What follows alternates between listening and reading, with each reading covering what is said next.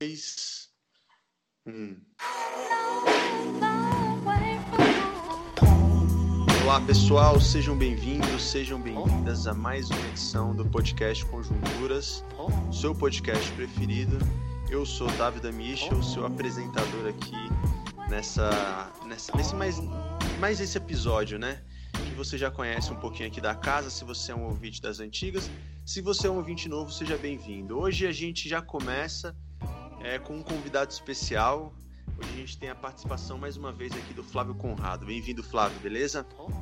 Beleza, boa tarde, boa noite, bom dia. Boa tarde, é... ouvintes do, do podcast Conjunturas. Massa, massa. Bem-vindo, Flávio, mais uma vez. A gente esteve aqui já uma outra em outra oportunidade, não lembro quando foi que a gente gravou Verdade. pela última vez. Mas o Flávio é um, um um amigo de, de longa data. Flávio, o que, que, você, o que, que você está fazendo no momento? Qual é a tua ocupação no momento? Você está ainda você tá envolvido com, com a editora? Qual é o seu trabalho nesse momento? Então, eu estou com a editora, né?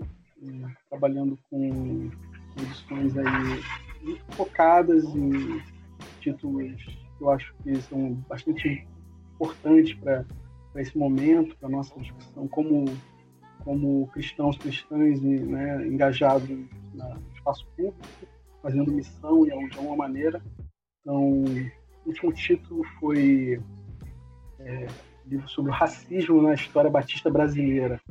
Esse é o Legal. título. É, saiu, saiu o primeiro e-book ano passado e esse ano a gente conseguiu imprimir é, para colocar à disposição dos, dos, leitores que preferem né, essa, essa mídia aí impressa.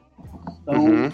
é, é, isso. Esse foi o último livro, né? Mas também faço trabalhos de consultoria aqui e ali, né? Consultoria de pesquisa, consultoria de para montar projetos, né? E atuo uhum. em algumas, algumas, algumas a, a, iniciativas, né? Uma delas é o Evangelics da Diversidade, é, que é uma articulação de pessoas LGBTs cristãs e aliadas né, para pautar esse tema né, na igreja, uhum. na diversidade sexual de gênero, e, e a plataforma Interseções é um, esse espaço guarda-chuva de, de, todas as iniciativas que eu, que eu interajo e participo, está tá linkado. Né?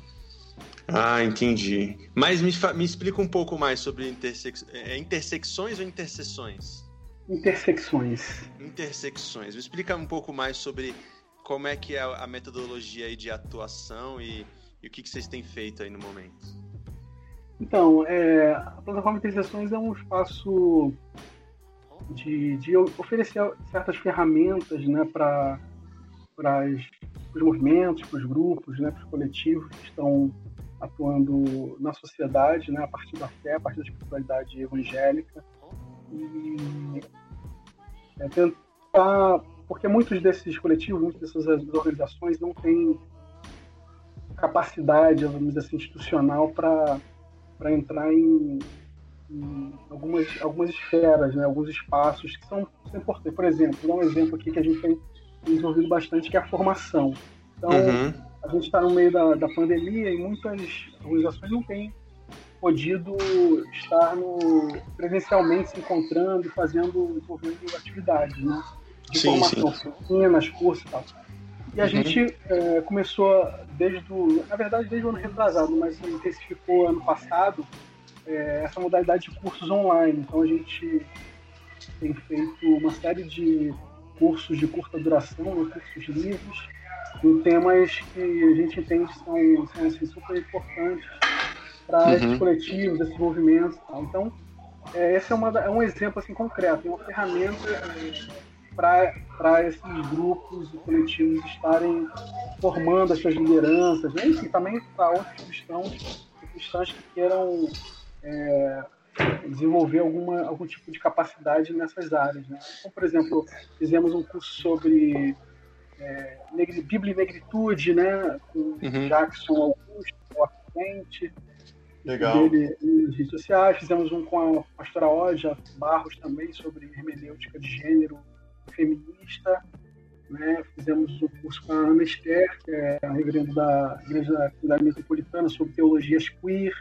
Né? Agora a gente vai começar um curso esse mês de abril com a frente evangélica pela legalização do aborto sobre justiça reprodutiva e Bíblia. Enfim, são cursos assim que a gente procura colocar à disposição pessoal, né? Legal. Aproveitando, então, pelo jeito, você está atuando bastante aí nessa área de, de educação, né? Assim, Sim. mesmo que esse não seja o objetivo principal, uh, é o que você está mais atuando, sobretudo porque agora a gente está em distanciamento social, não está podendo ter atividade presencial, né? Uh, uhum. cê, aí eu te faço uma pergunta: você acha que o, o ensino que o ensino teológico, né, que forma os pastores aqui no Brasil, por exemplo, você acha que ele é um ensino é, complementar, que ele, é, ele, ele precisa ser. É, ele precisa caminhar junto de outras disciplinas e outras ciências. Que eu lembro que a gente conversava sobre isso antigamente. Uhum. Eu até uhum. falava para você que, pô, cara, quero fazer um curso teológico, tal, me indica aí. Você sempre falava, não, não faz teologia, não, faz outra coisa, né? Como é que tu uhum. vê essa questão aí? Cara, eu continuo achando isso, assim, achando que a teologia em geral, a teologia ensinada em seminários e, e cursos teológicos mais livres, enfim, depende, tem uma variedade muito grande, né, no mercado, vamos dizer assim, é, são insuficientes, do meu ponto de vista, para pensar a fé cristã para o mundo contemporâneo. Né? Acho que o mundo uhum. contemporâneo apresenta desafios que muitas vezes os evangélicos, as evangélicas, pastores, lideranças em geral estão, sendo muito pouco preparados para se engajar, interagir, né, de, enfim, né, participar da, das conversas que têm tem acontecido né, em diferentes espaços. O que isso é um problema, né? Isso é um problema porque a impressão que a gente tem é que a gente está discutindo temas contemporâneos com uma teologia do século XX ou do século XVIII, XVII, às vezes até, até anterior a isso. Assim. Então, é, não desmerecendo essa teologia que foi, foi produzida, né, seja pela reforma, seja antes da reforma ou né, no século XX, mas é, muitas vezes essas, essa teologia ela é insuficiente para dar conta de novos fenômenos, novos desafios, novas questões que estão diante do, dos cristãos das cristãs, das igrejas, das comunidades de fé. Então, é uhum. importante uhum. é, interagir com as, com as ciências em geral, obviamente, e com as humanas em particular, porque elas estão se debruçando né, no seu fazer cotidiano sobre esses temas contemporâneos, né, de alguma maneira é, construindo possibilidades de respostas para os agentes em geral na sociedade, né? seja políticos, econômicos, culturais, enfim, sociais, de, de, uma maneira geral. Então, assim, a igreja, em geral, ela tem, é, tem se instrumentalizado é, pouco para essas discussões. Então, é muito comum a gente ver no, debate, no espaço público, né, a, a, incapacidade dos cristãos, das cristãs, lideranças especialmente, de é, conversar, né? E conversar nos termos que a sociedade está conversando. Né? Então, muitas vezes, uma, uma mentalidade, uma, um jargão ou, ou é, uma, uma, linguagem defasada. Né? Isso significa uhum. estar trabalhando com conceitos que não estão dando conta mais do que está acontecendo hoje. Então, assim, em geral, a, a teologia ela, ela é muito é, arcaica. Atrasada, arcaica, exatamente, atrasada. Então, é isso, né? Alguém, alguém falou aí, alguém escreveu um artigo é, sobre essa coisa do Trump, né? Da, dos temas que estão lá nos Estados Unidos também, que, que tem alguns paralelos com o Brasil. Alguém escreveu numa revista evangélica americana, dizendo que, o, os evangélicos americanos estavam tipo 50 anos atrasados uh, em sua capacidade de lidar com temas contemporâneos. E é, é um pouco isso, aqui no Brasil é um pouco isso também, né? A gente percebe essa, essa defasagem. É, é complicado. Até porque também tem um outro, um outro fenômeno, né? Que é as igrejas encararem o ensino secular como algo mundano, né? Então, assim, dependendo da, do tipo de, de coisa que você queira estudar e trazer isso para um paralelo bíblico, vão te acusar de, de ser mundano ou, ou de estar tá praticando mundanismo dentro da igreja, né? Eu já vi isso acontecer de uma maneira muito frequente, tal. E infelizmente isso acaba também atrasando como você falou, né, atrasando a nossa reflexão sobre os temas que a sociedade está discutindo e fazendo a gente discutir temas que não diz respeito a nada do nosso, do nosso ambiente contemporâneo, ou seja, respondendo perguntas que ninguém fez, né? Aí, cara, dentro dessa, dessa perspectiva, disso que você falou e tudo mais, eu fico pensando também de como é que, como é que a sociedade civil, né, as pessoas não religiosas, elas enxergam a atuação da igreja nesse cenário que a gente está vivendo, de pandemia, político e etc e tal. Porque é, bolsonarismo ele é recheado de, de, de lideranças evangélicas, né? Foi uhum. muito. Uhum. É, é, o Bolsonaro teve uma grande plataforma de campanha nas igrejas em 2018 e hoje a gente está aí colhendo esses resultados. Aí eu faço uma pergunta para você: você acredita em, em bolsonarista arrependido?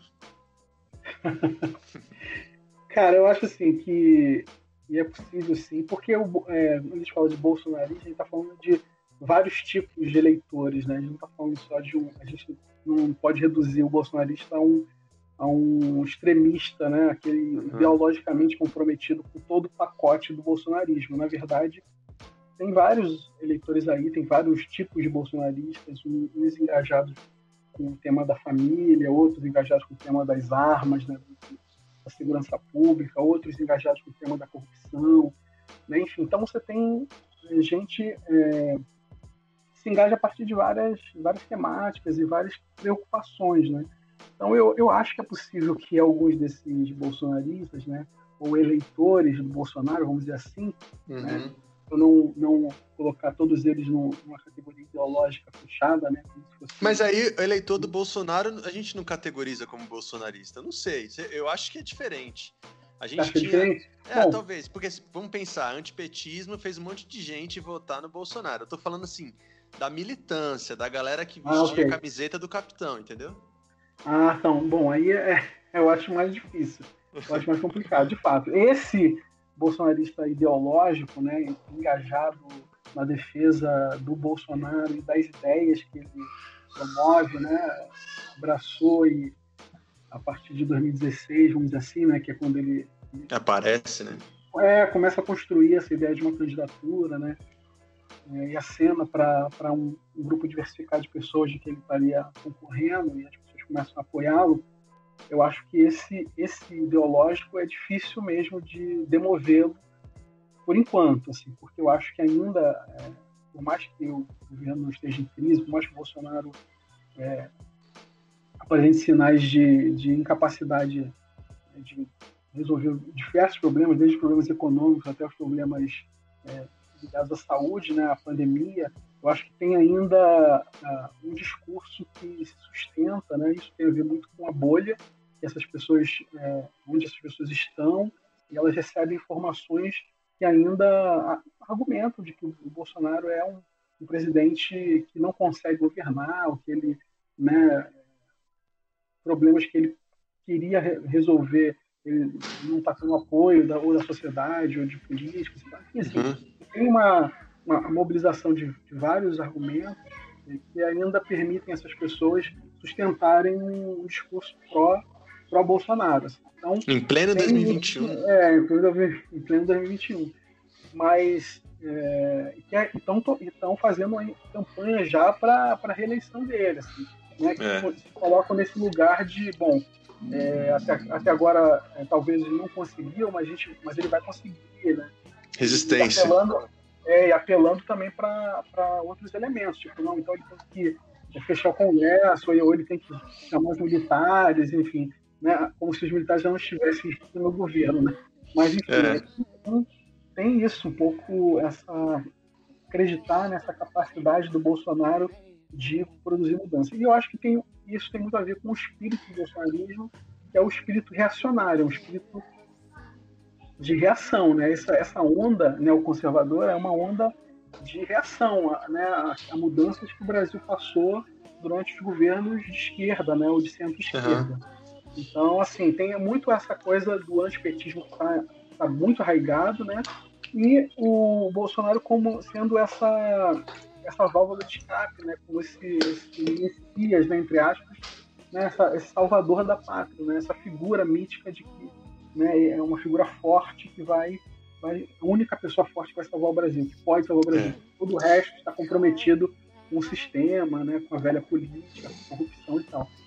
É complicado. Sim, sim. Então, assim, tirar essas pessoas desse lugar né, vai ser difícil. Elas, é difícil porque elas vão ficar sem nada, né?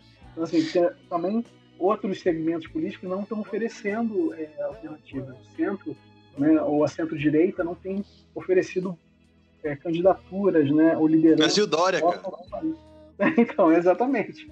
Né, é, é, é, o Dória, né? Então, assim, o Dória, o Hulk, né, o Ciro e outras figuras assim, estão tentando ocupar esse lugar do centro.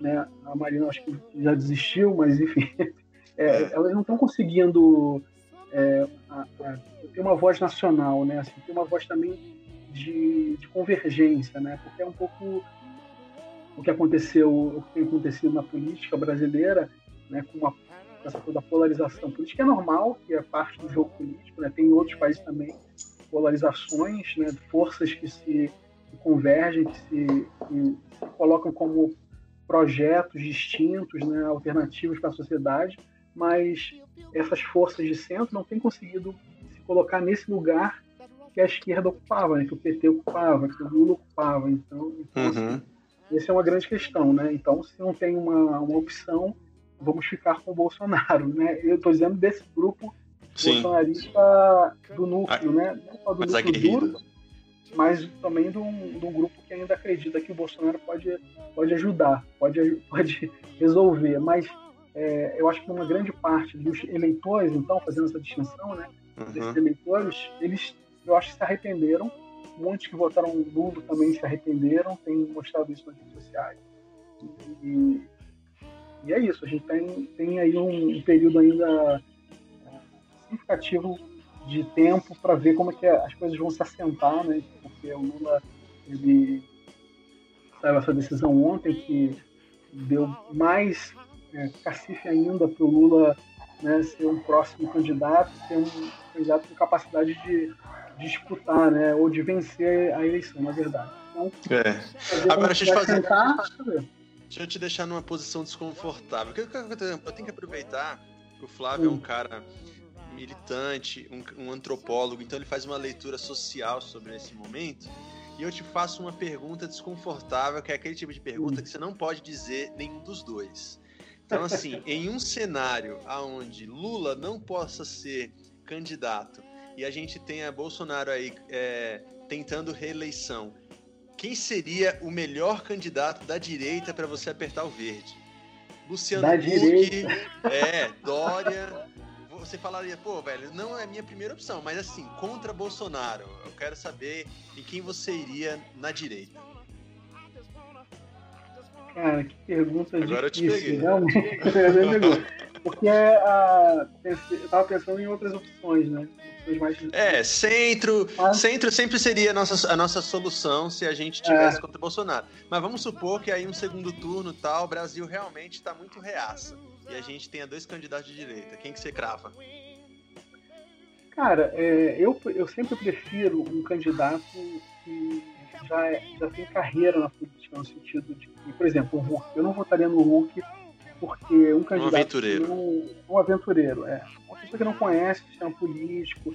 Você pode ter uma boa. Um, uma boa, até uma boa proposta, um bom projeto, pode ter um bom discurso, mas é, se você não conhece o jogo se você não tem experiência, você nunca governou, né, e não tem, não tem nenhuma capacidade de entender como funciona, é, eu, eu, eu, acho muito difícil essa pessoa conseguir desenvolver uma, um mandato, sabe, é, minimamente é, eficaz, né? Eficaz. Então, então, por exemplo, não. Agora, aí tem Dória, né, como opção, mas talvez tenha outros, outros. Eu, eu, tá fugindo, tá fugindo. É, não, tem expectativa do Dória, mas se fosse o Dória o Bolsonaro do turno, eu votaria no Dória, sem dúvida. Qualquer um, né, velho? Qualquer um, assim, qualquer um é, mas enfim, tentaria. É, eu acho que a, a população vai, vai, dizer, vai dizer, né? Assim, acho que, mas eu, eu tendo a achar que, que vai ser novamente o Bolsonaro contra a esquerda. Não sei se é o Lula, pode ser que seja o Lula, mas é, vai ser a direita contra, contra a esquerda nesse cenário que a gente tem hoje.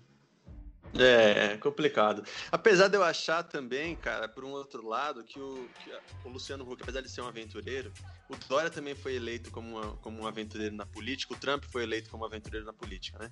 Então as pessoas gostam dessas, dessas opções de, de gente que é, vem de fora, que se diz não político, uhum. né? Gestor, uhum. empreendedor, qualquer coisa do tipo.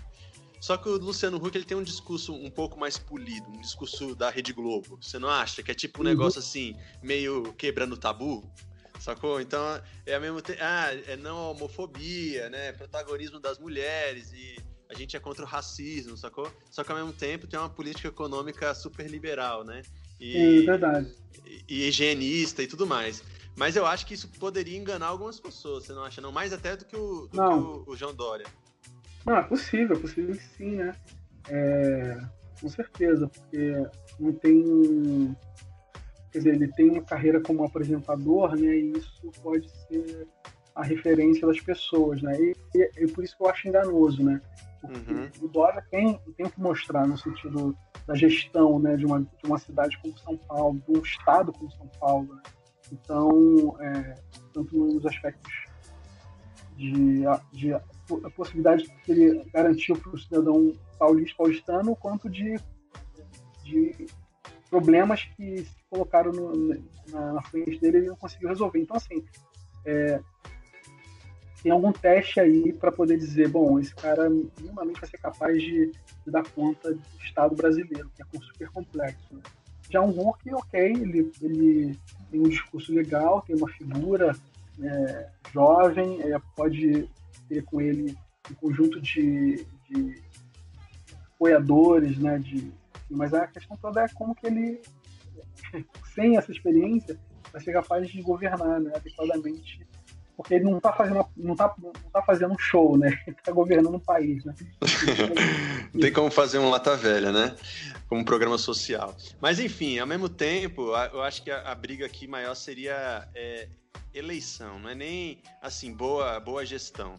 Porque boa gestão, o Bolsonaro também não, não, as pessoas sabiam que não tinha capacidade disso, apesar dele ter tempo de, de parlamento, de vida pública, né?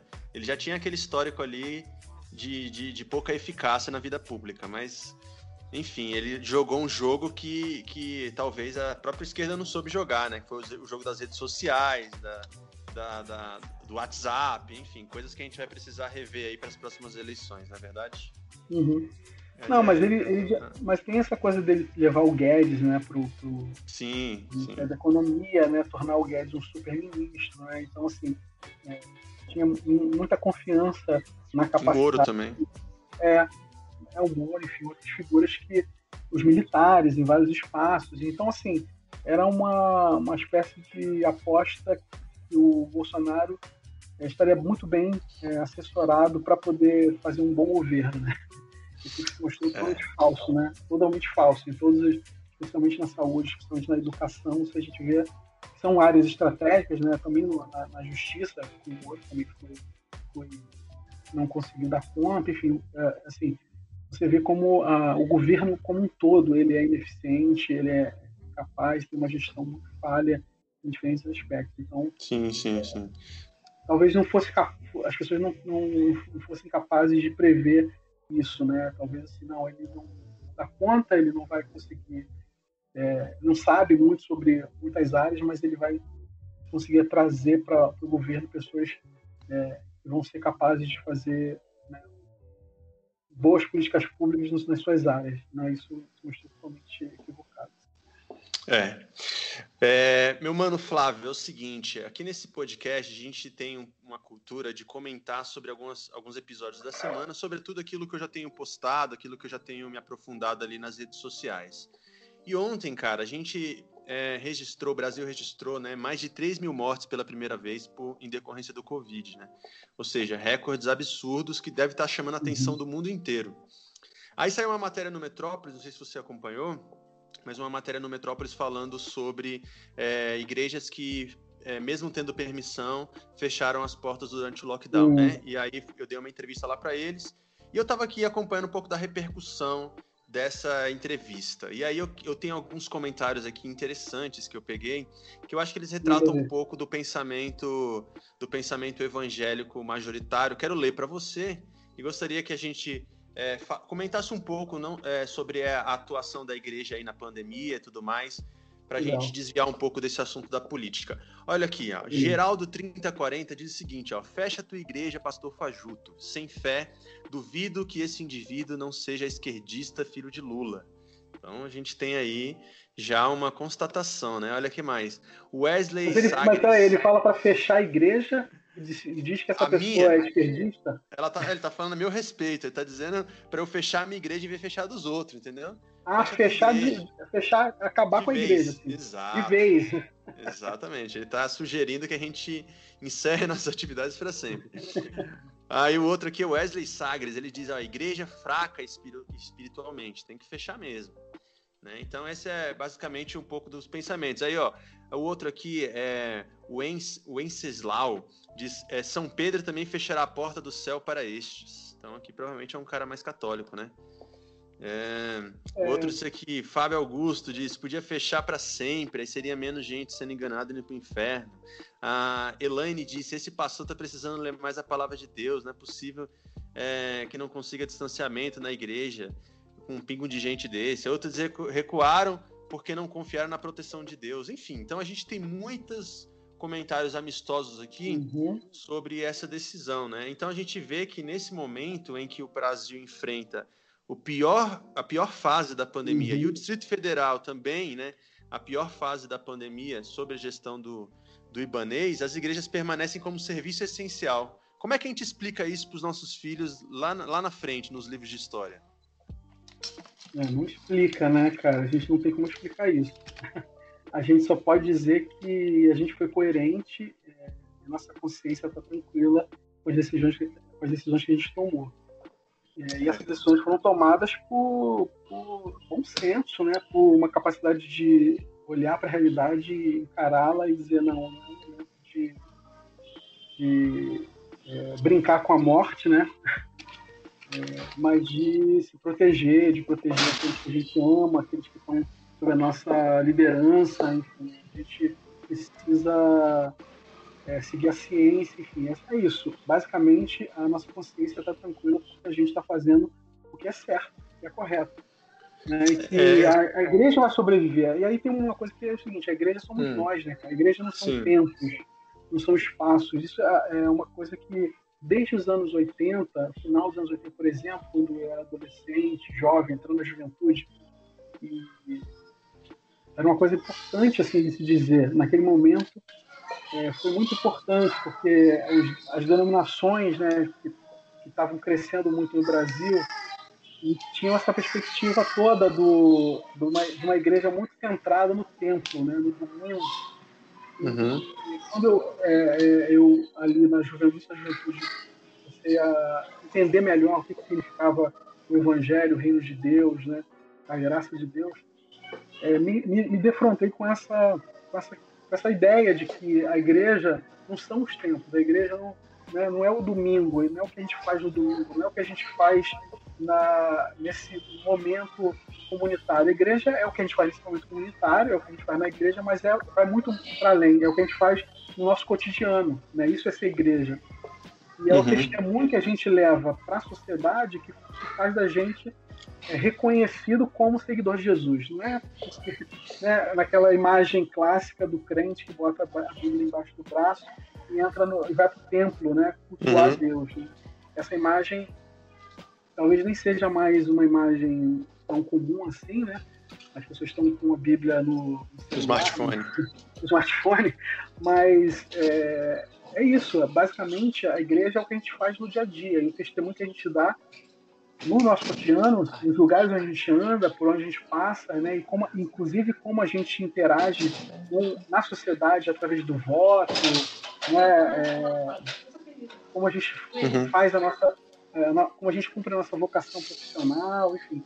Tudo isso é o que, é o que nos faz ser reconhecidos como cristãos e cristãs. Né? Essa maneira como eu fui aprendendo a partir dali do final dos anos, dos anos 80, né? E, infelizmente, essa ideia continua sendo importante, né? De, de, conversar com as pessoas, de conversar sim, sim. mesmo com as pessoas do lado de fora, né? Que muitas vezes também acreditam que que ser crente, né, ser evangélico, é colocar frequentar culto. frequentar culto. É, Mas você era, de qual, você era de qual igreja nos, nos, anos 80, quando você teve essa, essa mudança de pensamento? Você era de qual igreja na época? Eu era batista, eu, tava, eu era batista, né? Passei minha, minha infância e adolescência na igreja batista, uma igreja batista tradicional. Uhum. Eu saí dessa igreja batista tradicional exatamente porque eu acho que essa igreja batista tradicional não dava conta dessas questões e fui encontrar um grupo autônomo, um grupo independente, né, que na época era o, era o início das comunidades, né, as chamadas comunidades, né, e, e naquele grupo ali específico, né, essa era uma ideia muito importante, né, uma ideia fundamental, eu diria. Né, e a gente passou é, muito tempo né, nessa igreja, a gente passou muito tempo sem ter templo, a gente se reunia em escolas, a gente se reunia é, nas casas, a gente se reunia em espaços públicos, a gente não tinha templo, né? E isso foi uhum. muito pedagógico para mim, porque né, uma coisa é você dizer isso, outra coisa é você vivenciar isso, né? Você experimentar isso, que não é que não é ter tempo, porque aí você não tem a, não tem a possibilidade de, de fazer tudo, que uma igreja, né?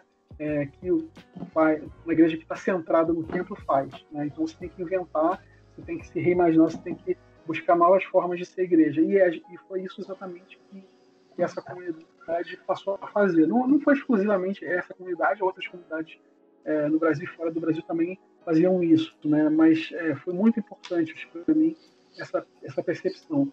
E ainda hoje, precisa dizer, a, a fé não é não está no tempo, né? a fé não está ah, numa prática exclusivamente ali no tempo. A gente pode cultuar Deus, a gente pode vivenciar nossa fé, experimentar a fé e compartilhar nossa fé fora do tempo. Ou especialmente a gente deve fazer isso né, fora do tempo, senão a gente não é, não é igreja, a gente é apenas um, um grupo religioso, né, pessoas que, atendem a um conjunto de normas e, e ritos religiosos. Né? Isso não faz da gente seguidor, seguidor de Jesus, que aliás tinha uma religiosidade que não estava no templo. A religiosidade de Jesus, né, é bom lembrar, o templo estava em uhum. Jerusalém, Jesus estava Jesus visitou Jerusalém, Jesus visitou o templo, ele estava na, nas vilas, nos vilarejos, nas aldeias, nas casas, conversando com as pessoas, interagindo com as pessoas, no caminho. Enfim, isso fez com que essa espiritualidade de Jesus desafiasse o tempo e levou, levou né, eventualmente, Jesus a ser perseguido, depois preso, torturado e assassinado pelo tempo.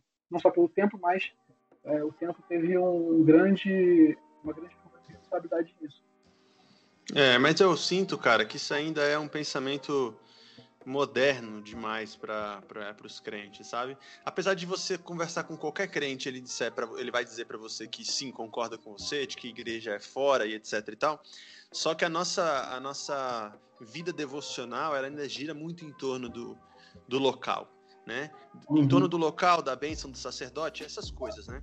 Então, é. eu não sei, às vezes eu fico um pouco desesperançoso de que as pessoas vão compreender isso, de que é, vivenciar o evangelho não é participar de culto.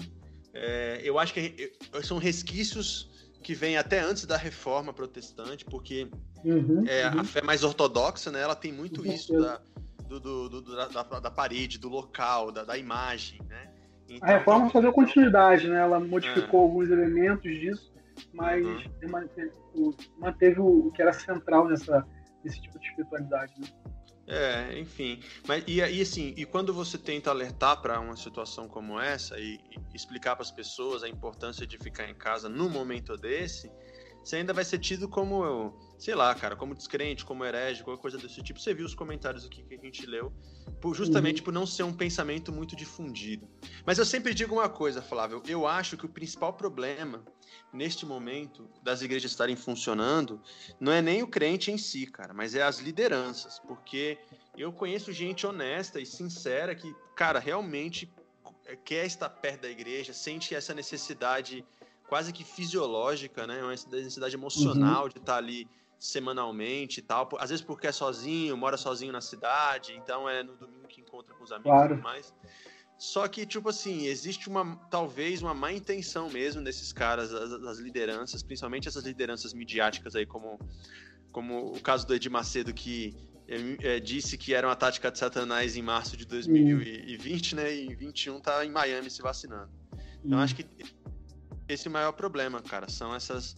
essas eu acho que o, o, que o que me choca também nessa, nesse, posicionamento dessas lideranças é de que o Estado, né, como responsável de fazer uma gestão né, dessa crise sanitária né, e dar essa mensagem, não só, diga-se de passagem, né, não é uma mensagem e um decreto né, que estabelece uhum. o fechamento das igrejas, só das igrejas, é um, é um é, estabelece o fechamento de, de vários setores, né? Então não é uma, uma medida, como alguns vão dizer, né, para perseguir. Perseguição. Essa semana eu vi um, eu vi um, via, né, um vídeo do Feliciano muito nessa linha, né? E eu achei uhum. achei absurdo, não só absurdo, mas como criminoso, assim, porque é muito mentiroso, né? Então não é, não é, pra, é só para as igrejas, é para todos os setores né, que, são considerados não, não essenciais. E, e, ao mesmo tempo, é também uma medida de exceção, né? não é para a gente ficar permanentemente é, fechado, sem cultuar, mas para um, um, momento específico. Então, assim, é, não faz muito sentido uhum. realmente as pessoas assumirem essa, esse posicionamento tão, tão radical, né? Certo. Esses comentários aí provavelmente são as pessoas que já se incorporaram o bolsonarismo né, de uma maneira radical para, enfim, é. É, cara, é, eu queria te, fa te, fazer, aproveitando essa linha de raciocínio aí, a gente conversou um pouco sobre o cenário político, um, um pouco sobre a igreja, e agora tem uma, uma questão que engloba essas duas, esses dois temas, né?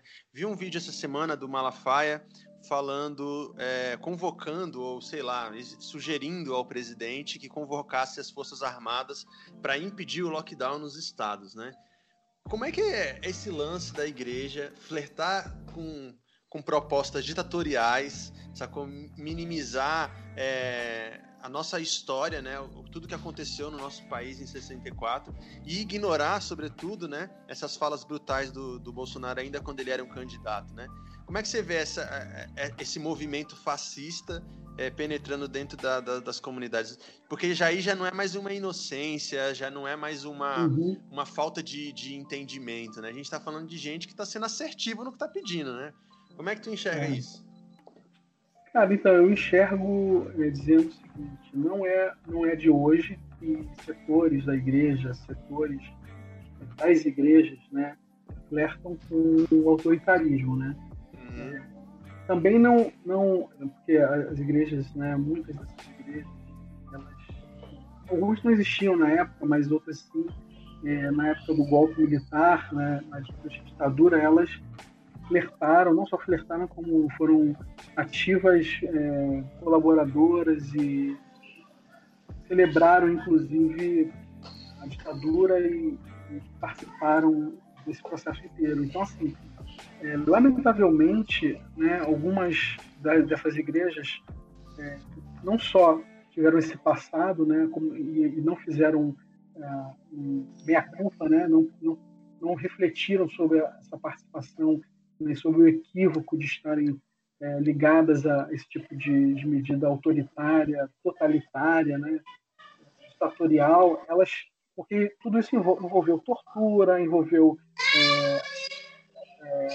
envolveu falta de liberdade de imprensa, envolveu né, censura, enfim, envolveu uma série de, de elementos que nos colocariam como é, evangélicos, como portadores do evangelho, como seguidores de Jesus na contramão. A gente uhum. né, deveria estar tá indo na contramão do que foi a ditadura, mas é, elas, essas pessoas não fizeram essa reflexão, né? E além disso, muitas das, das lideranças que é, fazem esse discurso, elas nas suas próprias denominações, elas se tornaram esses, é, essas espécies de caciques, né? De, de autoridades inquestionáveis, né? Elas estão uhum. pequenos ditadores nessa. Então, ela, talvez elas vejam as medidas democráticas, né? uma sociedade aberta, plural, democrática, como ameaças às suas próprias lideranças, a si mesmos, como esses é, é, pequenos ditadores, né? Pessoas autoritárias, né? E, a, e a, a gente está cheio de pessoas assim na liderança. E eles foram tão ousados que eles começaram a cunhar termos para se escreverem, né? Então, uhum. é, apóstolos, né? Pai-póstolos, né? E todos esse, essas, essas é, esses títulos, né? Eles uhum. surgiram nessa, nesse período, né? De, de crescente autoritarismo das igrejas, de, de, um, de um, ciclo que foi se consolidando, né, é, e o país ia se tornando um pouco mais democrático, né, e uhum. essas igrejas se tornavam um pouco mais autoritárias. Né, isso é um, um problema muito sério. Né, então, é. enfim, estamos nesse, nesse momento com, com essa com a necessidade de, de, de conversar seriamente, né, para além das, desses comportamentos das lideranças, de conversar é, abertamente, profundamente sobre o que é ser igreja, né, e como uhum.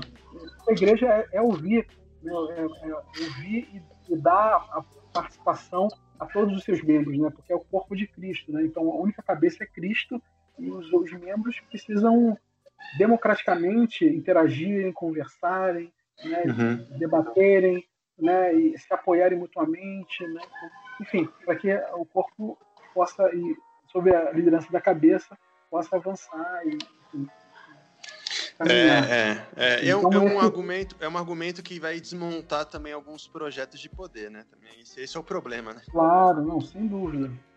É, Questiona frontalmente ao poder dessas, dessas lideranças, né? O que, que, elas construíram, né? Também elas construíram aparatos também econômicos, né? Aparatos é, de poder, né? E estão defendendo esses aparatos de poder, né?